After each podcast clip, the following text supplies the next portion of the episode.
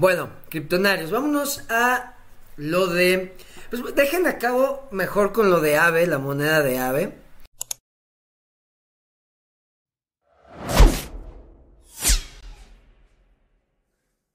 Es esta moneda que se llama, ya para irnos de lleno a los otros temas, es la moneda se llama GHO. No sé de, qué vienen esas eh, iniciales. Pero bueno, es una, una moneda, como les digo, sobrecolateralizada. O sea, se sigue pensando en monedas estables. Eso es lo que me llama la atención. Aave es una plataforma que ya lleva muchos años en Ethereum.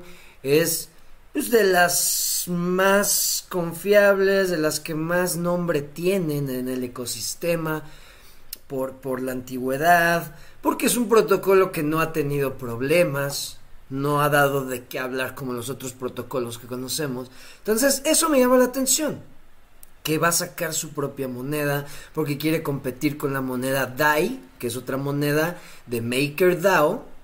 DAI es una moneda eh, eh, estable que tiene de colateral o que tiene reservas en criptomonedas, no tiene reservas de, de dólares, sino tiene está colateralizada por activos digitales. Eso es lo que las hace eh, eh, diferentes a, por ejemplo, las que conocemos de USDC, USDT, que esas sí tienen reservas de dólares. ¿ok?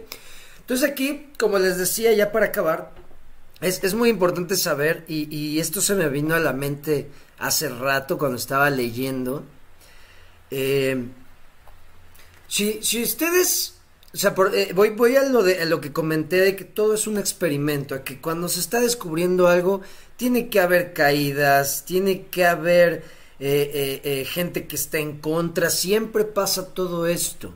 De hecho, hasta yo les había dado un ejemplo en una transmisión, por ejemplo, cuando, para los que les gusta el fútbol, para los que no, el VAR es cuando metieron repetición al fútbol. O sea, se comete una falta y ya el árbitro puede parar el, partido, ir a, ir a ver la repetición y ya toma una decisión, ¿verdad? De qué marcar. Esa tecnología no existía en el fútbol. Cuando la metieron, uff, fue todo un desmadre, errores, burlas, decían que no servía, decían que para qué, que le quitaba. Y ahora muchos dicen, güey, qué bueno que existe el bar, si no esto no hubiera sido, si no esto. Entonces ahí es donde dices, güey, siempre va a haber gente que no quiere el cambio. Siempre va a haber gente que está en contra de algo que les va a ayudar porque no están despiertos. Como por ejemplo ahora con Bitcoin. Es una ayuda, es una opción y la gente está enojada, está en contra de Bitcoin. Dices, güey, despierta, por favor. Pero ahí es, se las pongo tan fácil con el fútbol. O sea, una tecnología que no es que haya cambiado por completo al fútbol, solo le, le agregó algo de como de, de, de, de, ¿qué se puede decir? Como para hacer más justo el juego, para que no haya tanta, tanto desmadre, quizás es que fue un robo. Entonces, ayudó, agregó, pero la gente estaba en contra. Entonces aquí es lo mismo. No puedes estar en contra de algo, se está experimentando. Claro que va a haber caídas, claro que va a haber pérdidas. Claro, porque se está intentando algo nuevo. También me lo imagino como los, los, eh, los paracaidistas, no sé cómo se le llame a ese deporte, de, de unos trajes que se ponen como con unas alas entre las piernas y aquí entre en los brazos y van planeando bien cabrón. Bueno, yo una vez estaba viendo un video de esos y pues claro, te pasan un, un descenso padrísimo y pasan entre montañas y, van bien chingón. Y al final de ese video te dicen, para poder lograr este video, murieron 10 cabrones que estaban descubriendo el camino de por dónde se podían ir. O sea, murieron personas para que alguien pudiera lograr ese recorrido. Si me, si me explico, ya saben por dónde voy.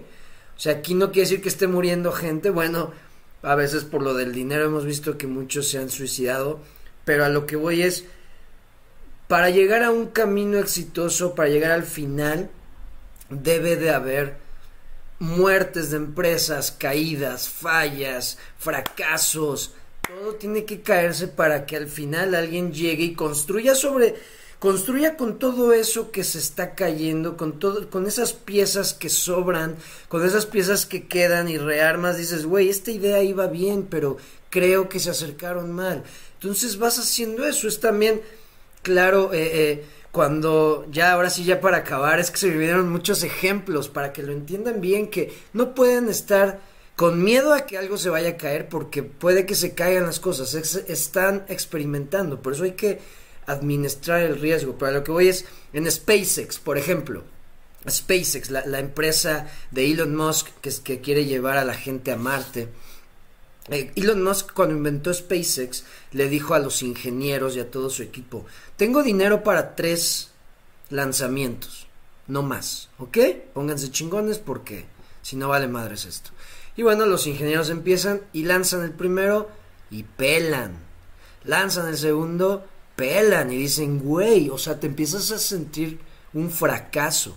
Lanzan el tercero, pelan. Dijeron, güey, ya valió madres esto. Elon Musk nos va a decir, son los peores ingenieros del mundo. Y nos va a correr. Llegó Elon Musk y les dijo, no mamen cabrones, yo sé que estamos a punto. Voy a poner dinero personal para seguir con los lanzamientos.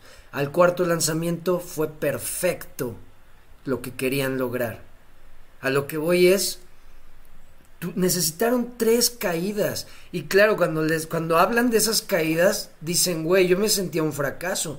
Pero cuando logramos, cuando lanzamos el cuarto cohete para lograr todo lo que queríamos lograr, no mames lo que habíamos aprendido con el primero, con el segundo y con el tercer lanzamiento. Habíamos aprendido cosas muy cabronas. Por eso logramos perfección en el cuarto. Y es eso, se tienen que caer protocolos, empresas, proyectos, porque así pasa. Esto es nuevo, esto es muy nuevo, ¿va? Bueno,